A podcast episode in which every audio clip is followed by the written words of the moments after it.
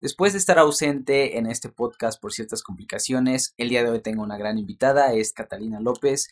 Ella es hablante del Tunsabi, escribe poemas, estudió historia, tiene muchas cosas que contarnos. Como dato, agrego que si nos estás escuchando en Spotify o iTunes, puedes ir a vernos en YouTube porque hay video de esto. O simplemente quédate con nosotros por este medio.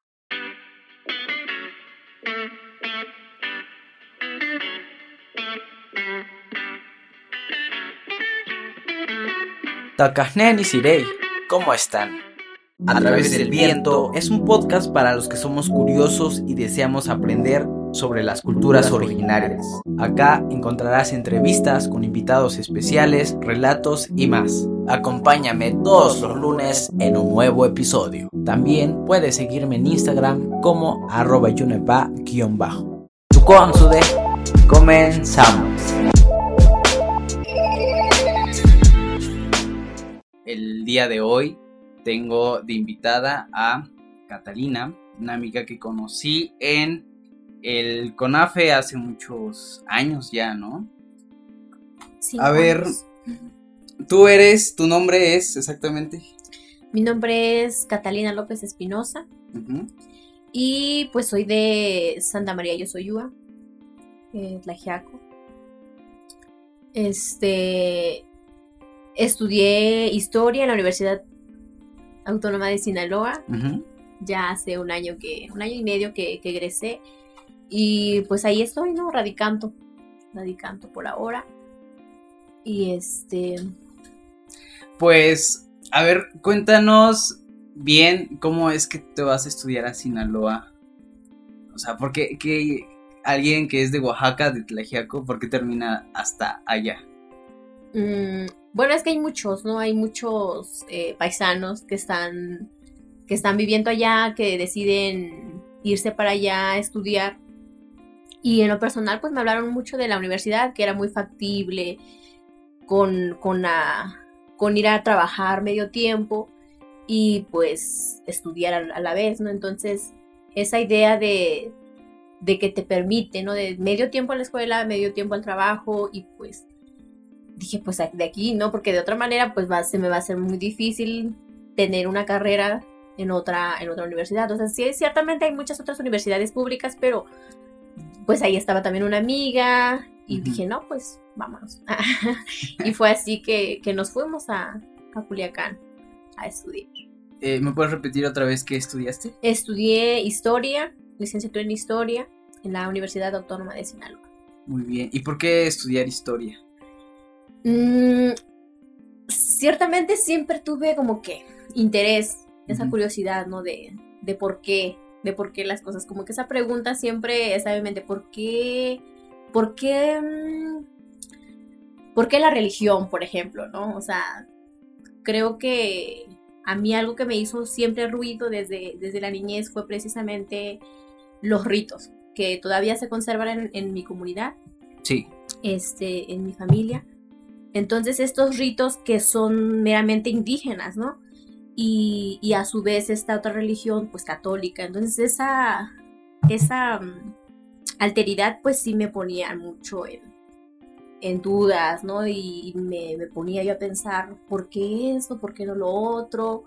O sea, ¿o por qué las dos cosas al mismo tiempo? Entonces siento que, que quería yo entender muchos aspectos de, de la cultura, ¿no? Y dije, no, pues historia, ¿no? A lo mejor es la carrera que me va a brindar todas las respuestas que, me están, de las dudas que tengo. Ajá, entonces dije, pues, historia. Y aparte, pues a mi papá le gusta mucho hablar de historia, ¿no? Que presidente tal, eh, hizo esto, hizo lo otro. Y aparte mi abuelo, pues, hablaba mucho de política, de leyes. Y dije, pues, creo que todas esas conversaciones que establecían fueron también un patrón, ¿no? De insertado ahí en mí, de que no, pues me hacían pensar, ¿no? Decir, no, pues, ¿qué, de qué está diciendo, ¿no? ¿Cómo?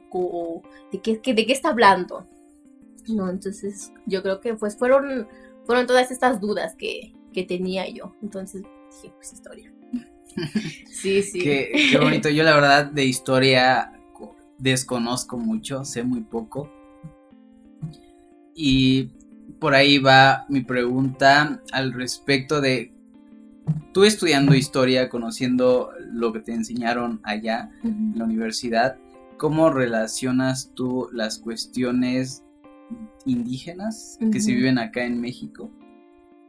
¿Cómo es contrastado el conocimiento, pues sí, de personas originarias al conocimiento de la historia o, qué papel han tenido, hemos tenido nosotros en la historia?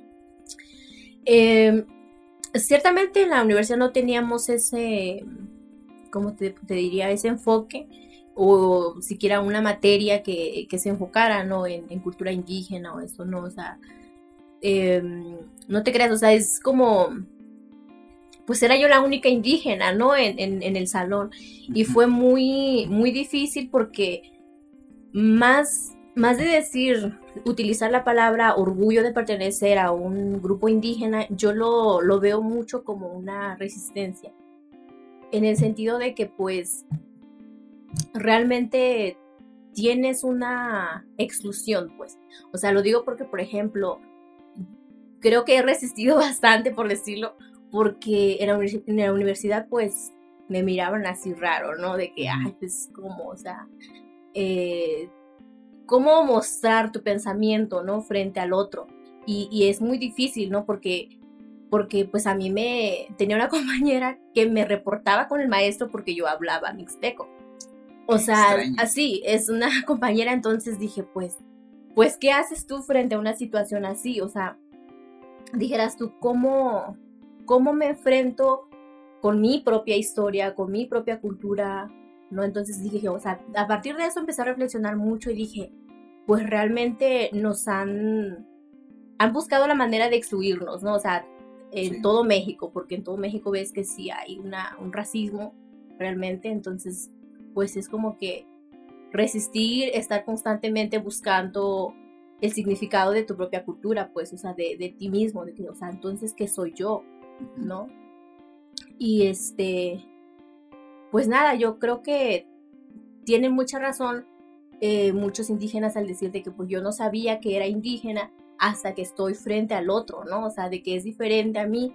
Entonces digo, pues, ¿en qué sentido yo soy diferente entonces? Una, o sea, ¿qué papel tengo yo? O, o, sea, ni siquiera tenías idea, ¿no? De que tenías un papel en el, en, o que tienes un papel dentro de, de la cultura mexicana, pues.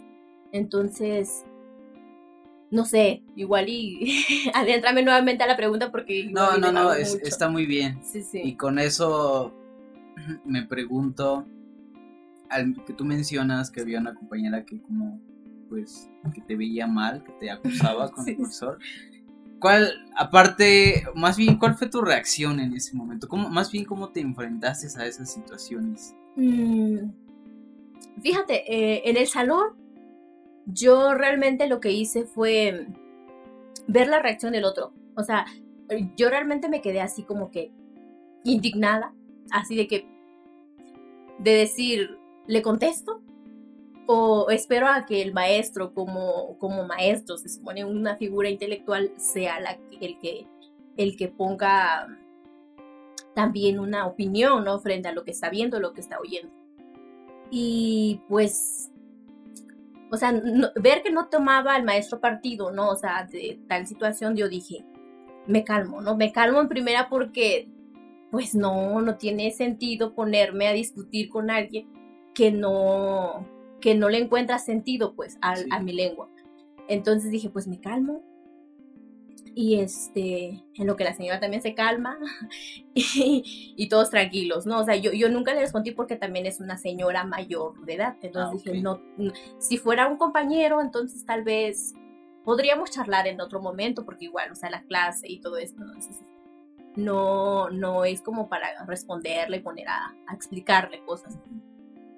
Entonces, esa fue como que, como que yo sí me tranquilizaba, ¿no? De que pues o sea, igual el tiempo me da la razón, igual y después la señora entra en razón de que, pues, o sea, no tiene por qué molestarle, pues, el hecho de que yo lo hable.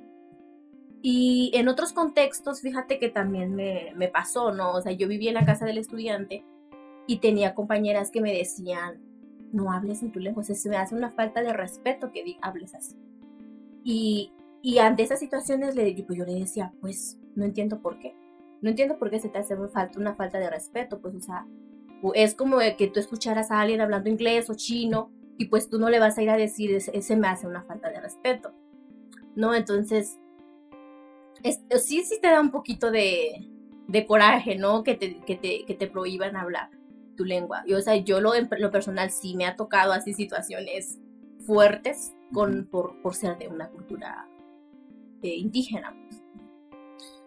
Que sí, eso es muy extraño. En el caso, por ejemplo, yo acá en la universidad en Chapingo, pues no me sucedió eso porque la ventaja en la universidad es que existen alrededor de 46 o 48, no tengo el dato exacto, lenguas, ¿no? De las 68 existen estas lenguas que se hablan acá en la universidad y es común escuchar a alguien hablar en su lengua por teléfono, entre compañeros e incluso cuando yo comencé a hacer el proyecto, mis compañeros se vieron también como interesados en, pues en, en preguntarme algunas, en algunas palabras o a veces para nombrar un equipo o algo así, era, no, pues nos llamamos así porque está en su lengua de él. Sí, sí, sí. Y el profesor preguntaba, no, pues qué significa. Y se volvía algo interesante, más no hubo un ambiente de rechazo, de, repulsión, de así de discriminación, no lo hubo. Me ha tocado en otros espacios, en la ciudad, cuando voy a mis eventos a hacer rap, que sí hay unos que están los que se acercan y te hablan muy bien, te hablan muy bonito y dicen qué bueno que lo estás haciendo y se acercan otros que pues igual no te miran tan bien, pero más se ve en las redes sociales, así como de, ay, pinche, así, y mejor ponte a estudiar y, no, yo así como de, uy, si supieran que estoy estudiando. Eso pensé en esos momentos. Entonces se me hace algo muy feo, qué mala experiencia sí, tuya estar por allá, qué feo. Pero qué bueno que también supiste y has aprendido a actuar en esos momentos, porque yo creo que en esos momentos de ira, si son como de... Hay que pensar muy bien lo que hay que decir, y más desde nuestra posición como indígenas, en el sentido de que, o sea, en un momento tú estás muy exaltado, puedes confesar y decirle de palabras, está muy bien. Pero ya cuando, al menos yo lo veo así, si yo como que ya estoy figurando como una persona pública al enfrentarme a dar eventos y demás, si yo le contestara a alguien así feo, yo creo que no dudo que alguien saque un comentario mal en las redes sociales y pueda estar muy mal. Pero lo mejor es siempre reaccionar bien. Y pues para no quedarnos en esas, en, esos malos recuerdos, cuéntame qué ha sido lo mejor que te ha pasado estudiar allá o bien eh, pues identificarte, sentirte y más orgullosa de tu origen como persona hablante mixteca, pertenece a la cultura mixteca. Sí, vieras que, o sea, no, de, de, los contextos, ¿no? Entonces, eh, hay diferentes también como que contextos en los que las personas reaccionan diferente. Hay, ah, hay quienes, quienes este, me han abierto el espacio, por ejemplo, el, ICI, que es el Instituto Sinaloense de Cultura, en la que pues siempre iba yo, ¿no? O sea, presentaciones de libros, charlas, este, de los escritores de, de Culiacán. Entonces dije yo, pues, o sea, yo, a mí me interesa todo lo que tenga que ver con escritura. Entonces, em, para aprender, yo no pensaba escribir así, menos lo que, lo que empecé a escribir, ¿no? Que, que es poesía. Eh, empecé, a, empecé a ir a, a este a esos círculos de, lectura y estas charlas, a escuchar, más, más de oyente, ¿no? De que de participante.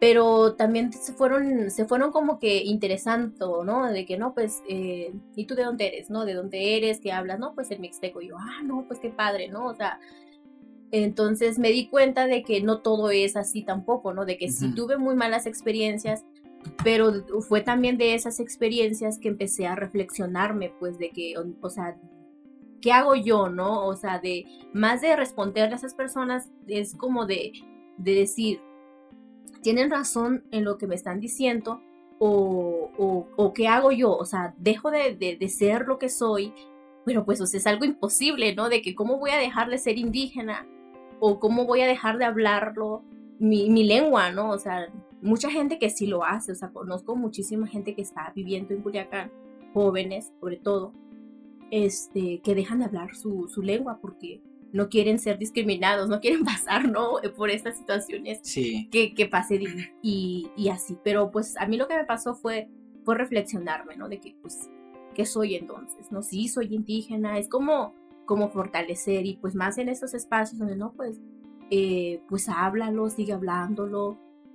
Este, me, como que me echaban también ánimos, ¿no? De que, Ujú. no, pues, escribe, igual y pues te abrimos un espacio, esta, estos impulsos que también te dan. Entonces dije, no, pues entonces, pues sí, no, sí lo quiero hacer, ¿no? O sea, es- estás en- frente a que lo dejas, dejas de ser lo que eres y te excluyes o, o pues decir, no, pues soy esto y, y te enfrentas, ¿no? Y que no es nada, no es nada fácil, porque pues en sí yo lo que es, eh, en lo que me adentré pues fue en, en poesía. ¿no? Entonces yo soy muy, muy mala para, para expresarme así, de tomar un hilo y llevarlo como a un párrafo muy, al- muy amplio. Entonces dije, no, pues la poesía es como que lo que, en lo que puedo concretar ciertas ideas. Y así es como, como me fui relacionando más con la, con la poesía, no, pues a lo mejor aquí voy a, voy a como que seguir dialogando con mi propia cultura, ¿no? O sea, qué, qué sentido tiene, porque mucha gente pues lo dice, ay, es un orgullo hablar una lengua indígena, pero no te explican por qué es un orgullo. ¿no? O sea, por qué es un orgullo. Y fíjate que, que todo lo que me ha, lo que me ha pasado lo, lo he ido reflexionando, porque, o sea, jóvenes con quienes he dialogado el mixteco dicen, no, pues es que esto, esto no es importante, ¿no? De que, pues, ay, lo, lo que a mí me interesa o lo para mí lo importante es aprender a hablar inglés, por ejemplo. Me han dicho, ¿no? Entonces digo, pues sí, es importante, cualquier lengua es importante, pero también tu lengua, eh, ¿cómo te ayuda a ti? ¿Cómo ayuda a tu comunidad? O sea, ese sentido no le han encontrado, pues. Entonces digo, yo, yo cuando, me, cuando me dicen, por ejemplo, es que no tiene sentido. Entonces yo digo, claro que te- tiene sentido, pero este sentido tú batallas en encontrarle, pues al menos Sí. a mí me ha pasado de que batallo mucho en encontrarlo también. A ver, ¿por qué dice que no tiene sentido? ¿Y para por qué para mí tiene sentido? Digo que sí, pero ¿por qué? Y empiezas a como que, bueno, yo empiezo a reflexionar y, y a indagar y por qué tiene sentido, ciertamente como digo, para qué sirve. Entonces todas estas, o sea, sigo con, con mis constantes dudas, estas preguntas que te digo que siempre he tenido, sigo planteándome preguntas, a veces encuentro respuestas y al rato son respuestas que no me convencen en nada y sigo planteándome. Entonces es como que la poesía, ¿no? Dije, no, pues aquí es donde siempre uno se está preguntando y se está respondiendo, pero pues es una respuesta que no, que no, es una respuesta que no, que no basta, pues siempre es de volver a preguntarte y te vuelves a preguntar. Sí. Y entonces dije, pues, pues es esto, ¿no? y, y pues así. Entonces, así llegas a hacer poesía en español y en mixteco. Sí, sí, pues es como que un trabajo muy incipiente, es un proyecto que, que ni siquiera puedo decir de que es un proyecto bien estructurado, apenas estoy como que empezando a, a- a formarlo, a estructurarlo y pues nada, le estoy, pues me estoy esforzando, ¿no? También con mis altibajos y todo, pero pues Sí. sí, sí, lo, lo, o sea, con todas esas batallas y espero pues poder seguir haciéndolo. Sí. Sí, que eso es lo que me faltó hacer contexto cuando iniciamos esta conversación, que tú también haces poesía, estás escribiendo tus obras, pero ahora hablemos de esta parte de la creación de, tu- de tus poemas, de poesía. A ver si coincides conmigo, porque a mí cuando me preguntan y qué piensas, o más bien cómo es tu proceso de escribir una canción, y yo de inmediatamente contesto, es que primero tengo que pensar en mi lengua y lo pienso desde mi lengua y lo rapeo así. En mi primera canción sí me enfoqué en traducir lo que estaba en español y después dije es que no. Puedo, en, en mis canciones la estructura es así, español y luego hablo muy aparte en la lengua, en el mismo contexto que decía en español, pero no estoy traduciendo la parte en español. Entonces, ahí tú cómo, cómo lo haces, cómo funciona tu mente ahí para crearlo. Tienes que pensar necesariamente desde el mixteco o piensas en español y luego lo traduces al mixteco. ¿Cómo lo haces? Es como, como un poco de los dos. es un poco de los dos. Hay, hay algunos, este, pues algunas frases, ¿no? Como que, que empiezo a pensar, no, pues, lo, lo pienso en, mixte, en, mi, en mixteco, ¿no? Y empiezo a pensar de que, pues, o sea, porque fíjate, pasa que, que hay muchas palabras en mixteco que, que, no se pueden, que no se pueden expresar en español. Sí. Entonces, eh, esta, cuando lo construyo primero en mixteco, sí se me hace muchísimo más difícil traducirlo al, al, al español, uh -huh. porque, porque a veces no logro encontrar una palabra que diga, pues es que esto es lo que trato de decir y esta palabra es como lo que más acerca a lo que quiero decir en mixteco. Y, y, y, es bastante complicado. Y a veces lo tomo como que no, pues primero escribo en, en, en, español y ya después pues puede ser que se me haga más fácil decirlo en mixteco. Pero pues es, es, es un proceso, creo yo, igual de, complicado, ¿no? Porque pasa lo mismo con español, o sea, a veces hay palabras en español que yo ya no logro encontrarlo muy bien para, para el mixteco. Entonces, pues yo lo, lo, lo utilizo de, la, de, las dos maneras. A veces lo pienso primero en mixteco y ya lo traduzco al, al, español. Y a veces, pues primero escribo o pienso en español y ya después escribo en mixteco. Y, y así es un, un, poco de los dos. Okay. Uh -huh. ¿Te parece si nos lees uno de tus, de tus obras? Sí, claro, voy a leer. ¿Pueden ser dos, uno ahorita y otro al final o solamente con este? No pasa nada. Eh, Sí. Okay. De, ahí nomás te pediría que te acerques un poquito para acá al, al micrófono para que se escuche mejor. sí, sí. Um, Hitañu. Dachi suku ñu jikiyatama da cuatu insa. Eke ha inianu tabakibi dat nu uñu ne va añayibi. Fuego. El fuego se enrosca en su vértebra y entona la oración que lleva al corazón un pálpito. El fuego conversa, tiene persona. Ah, qué bonito, qué, qué, qué bonito. Aquí necesitamos aplausos y más aplausos. Nada más somos acá los dos. Eh, pues muy bonito. ¿En qué te inspiraste para hablar de eso? Eh, es de esto del fuego. Me inspiré de, de un, una tradición, se puede decir, muy propia de, de, la, de la comunidad. Por ejemplo, las mamás cuando esperan una llamada, ¿no? De, de algún hijo que está fuera, eh, cuando esperan una llamada o saben que van a recibir una noticia es mediante el fuego. O sea, pues ellas constantemente están en contacto con el, con el fuego, ¿no? Ya sea para cocinar, para todo eso. Entonces ellas, cuando escuchan un, un canto, o sea, un, un, un, sonido diferente que está produciendo el fuego, eh, tienen la idea, no, pues va a llegar alguien, o vamos a recibir a, la llamada de alguien. Por sí. ejemplo, a mi, mamá, a mi, mamá, le pasa mucho, ¿no? De que empieza a producir este sonido y dice, no, pues a lo mejor va, me, me, va a llamar tu hermano, ¿no? Que es como que mi hermano el que, que está lejos de casa. Sí. Entonces dice, ah, no, o a lo mejor va a venir tu hermana, ¿no? O sea, es como esta noticia, ¿no? De que, de que están esperando. Sí. Entonces es como una comunicación, ¿no? Que tienen con el, con el fuego. Entonces de eso me inspiré un poco para, para escribirlo, ¿no? Y, y de hecho, eh, en Culiacán pues tengo un taller con un poeta uh -huh. y este crítico, un, un, un, gran lector de poesía que se llama Fran Mesa, Francisco Mesa. Entonces, él me ayudó mucho para, para escribirlo, pues de que no, pues es como te llevo algo, yo llevo los textos y él, él los lee y pues si no, pues sí, a lo mejor corrigen tantito para acá o pues sí, sí. Entonces, pues es como que el, que tengo mejor logrado, se puede decir, ¿no? Entonces, pues me basé un poquito en esta, en esta idea. A ver, para... No sé si en, en, en, tu, en lo que nos acabas de leer se dice, pero ¿cuál es esa expresión que usan en Mixteco para decir está sonando el fuego y alguien eh, me va a llamar o Ajá. va a venir? ¿Cómo, eh, ¿Cuál eh, es la expresión? Es hitañu, o sea, el, el fuego está cantando. Entonces, ajá, hitañu, o sea, está cantando el fuego, entonces. Pues me, a mí me gusta mucho, ¿no? Está cantando. Está cantando y, y pues, ¿qué dice, no?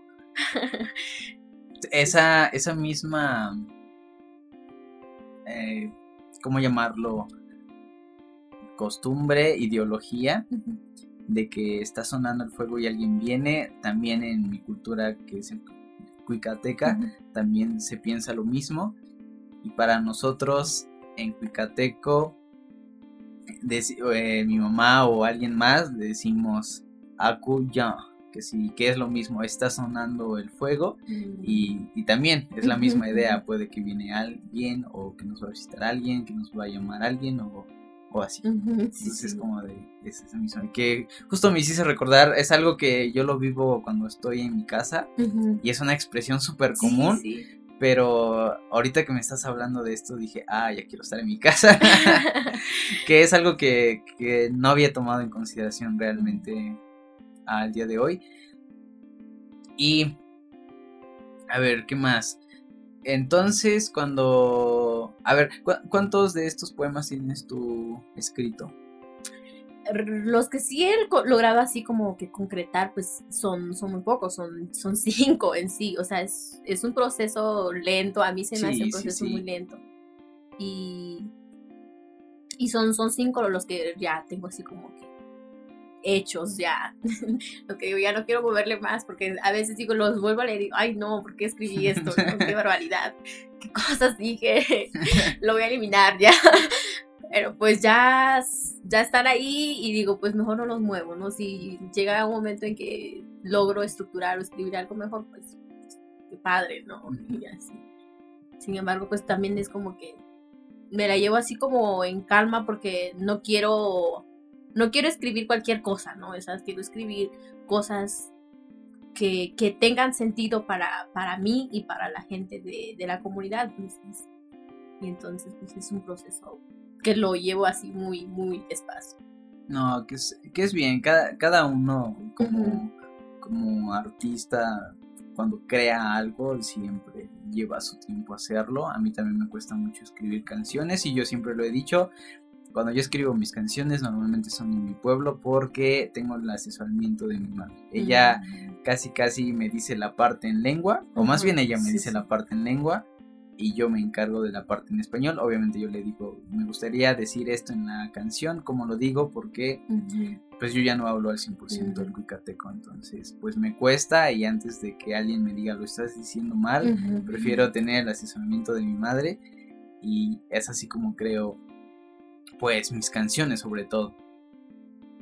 Eh, pues para ir finalizando, el, tema está súper interesante. Eh, ¿Podrías leernos otro de tus poemas para ir finalizando? Sí, claro. Mm, este. Este es. Es Choco. Ichin Tiki o Choco Jisokoti Nuñu Ini kibintuti me'ñu kajika kasnenta'a jamakúkati jatuntetna'a chintee initi yituti nuñu'u ini ekati ente inianu ñayivi nte'e nuti ñayivi jini jiti tunto'o hormiga. Al seguir la huella la hormiga lleva la memoria. Recorre entre los pasos dedos que atribuyen una derrota un falso esfuerzo la hormiga lleva el bastón de la memoria con que escala el corazón del semejante. Oh, qué bonito también este. Son, muy bonitos. ¿eh? Yo ya los había leído honestamente antes. me parecieron muy buenos. No recuerdo si te dije mi comentario en ese entonces. Creo que no lo hice. No, me acuerdo. No, no, Qué mala de mi parte. Sí, no lo hice. nunca es tarde. sí, yo ya los había leído anteriormente. Y pues muy bonitos, muy, muy, muy bonitos. ¿Estos dónde los podemos encontrar para leer? Eh, están publicados en la revista Timonel del Instituto Sinaloense de Cultura. Ahí están los, esos cinco que de los que te estoy hablando que se han logrado concretar. Y pues es este espacio del que te digo que me han brindado en, en Culiacán, en el instituto, a, quienes estoy muy agradecida ¿no? por la invitación y por el espacio. Y este, pues ahí están, en, en la revista Timonel. ¿Esta es una revista en físico o está en línea? Digital. Entonces es Timonel, así lo, buscan. Sí, Timonel. Para las personas que nos escuchan en Spotify, iTunes pueden buscarlo así como Revista Timonel. y los que nos están viendo por acá en YouTube, estará abajo en los comentarios el link para que puedan leerlo si gustan leerlo, claro. Eh, pues no sé, algo más que quieras agregar. Yo todavía tengo otras preguntas, pero también, este, pues hay que darle fin a esto, ¿no? Para no extendernos mucho en el tiempo. Son muchas cosas de, las cuales hay que hablar, pero con esto yo creo que también hemos considerado parte de lo que tú has hecho, que era lo que a mí me interesaba, que tú nos contaras tu experiencia, que es vivir fuera de tu comunidad, cómo has enfrentado esas situaciones y básicamente es de lo que va este podcast. Es por eso que comenzó, para invitar a otras personas y dar seguimiento a estas, a estas lenguas, a estas expresiones. Entonces, ¿dónde te pueden buscar? Como en una red social. Mm, pues Katy López Espinosa, se aparezco en Facebook. Eh, no, no subo, muchos días a veces me etiquetan o cosas así de lo que he escrito que son, es esto nada más, ¿no? Hasta, hasta el momento.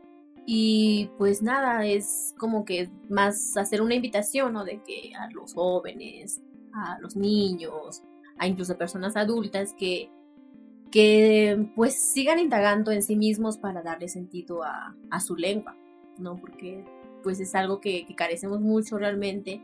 Creo que estamos bastante limitados por el hecho de no escribirlo, de, de no hablarlo sobre todo con la escritura. Yo lo digo porque, por ejemplo, con, con, los jóvenes de, mi comunidad me ha pasado, ¿no? De que pues no, sí lo hablan, pero somos muy pocos los que han optado por, por escribirlo, ¿no? Entonces creo que la, escritura es bastante importante, es, es primordial, ¿no? Entonces, eh, pues nada, te agradezco mucho la invitación y pues admiro mucho lo que estás haciendo, ¿no? Porque estás también trabajando en lo tuyo que también es, es, escritura. Entonces, pues, pues la invitación a todos sigan escribiendo o escriban, empiecen a escribir, creo que no, nunca es tarde. Sí, eso es muy importante. Y que eso es otro tema que hay que tratar. Yo ya estoy cortando aquí el episodio, pero sí es otro tema que hay que tratar. Y eh, en siguientes episodios vamos a seguir hablando de esto de la escritura porque es algo que muchas de las lenguas no tienen un diccionario o un alfabeto donde tú digas así se debe de escribir. Y luego está súper difícil porque en cada comunidad, incluso casi por comunidad o por casa, el acento o la variante cambia. Imagínate tener tantos alfabetos para decir así se debe de escribir, es algo que también es complicado decir en una lengua originaria. Y pues es un tema muy, extenso todavía que nos hace falta descubrir en muchas de las lenguas. En el caso del cuicateco hace mucha falta también esa parte. Y pues yo creo que aquí vamos cerrando. ¿Algo más que quieras agregar? Repítenos tu, red social para que la gente... Katy López Espinosa. En Facebook, perfecto. Pues aquí nos quedamos amigos. Eh, hay muchas cosas, ya decía yo, que hay que comentar a lo mejor me estoy apresurando a cerrar esta conversación con Katy, que eh, eh, tú y yo nos conocimos hace, ¿cuántos años? Cinco. cinco, bueno, más, ¿no? Cinco o seis, años. Siete años, tal vez, porque estuviste dos años también en, ¿verdad? No, solo estuve. Ah, entonces sí, es como seis años. A ver, para que entren en contexto, yo hace unos, hace unos días subí un video a mi cuenta de YouTube donde dice por qué estudié en Chepingo y ahí explico que estaba trabajando en el CONAFE. Ahí fue donde nos conocimos y yo me fui a, bueno, nos encontramos en esta sede que está en ¿Cómo se llama? Aguasarca, en Tlajiaco, Aguasarca, la comunidad es Aguasarca, ahí está la sede de CONAFE. Y ahí nos conocimos. Tú eras mi, como mi jefa en ese entonces. Sí, tu capacitadora. Ajá, era como mi jefa, para que entren en contexto. Y así nos conocimos. Para mí es un placer volver a encontrarnos después de tantos años. Qué curioso, los ya, ya somos egresados de la universidad. y pues qué bonito, un gusto tenerte acá. Gracias igualmente, también me da mucho gusto volver a encontrarte y pues nada, con la fe también fue como que donde, no, sé, nos dio muchas cosas, ¿no? Muchas herramientas para, nos preparó para, para muchas cosas. Sí, para hablar en público, sí, con padres de familia, aprender a viajar a otras comunidades. Sí. a lidiar también con problemáticas. Sí, no, hombre, es, es, es, de muchas experiencias, ¿no? Y pues nada, pues me da mucho gusto volverte a ver. y pues nada, que estés adentrado también en esto, ¿no? Que, que mejor todavía. Que sí, que cuando estaba en el CONAFE aún no existía este proyecto, ni en, ni en mi mente estaba. Más bien creo que sí estaba en mi mente, pero no era como que algo que yo dijera, voy a hacer esto realmente. A lo mejor apenas estaba en ideas. Pues es un gusto coincidir contigo. ¿Puedes regalarnos una frase de despedida en mixteco? Cuídense mucho, nos vemos pronto. ya lo escucharon. Kambesubi eh, Data Escuché. Nos escuchamos la siguiente semana. Muchas gracias por estar acá con nosotros.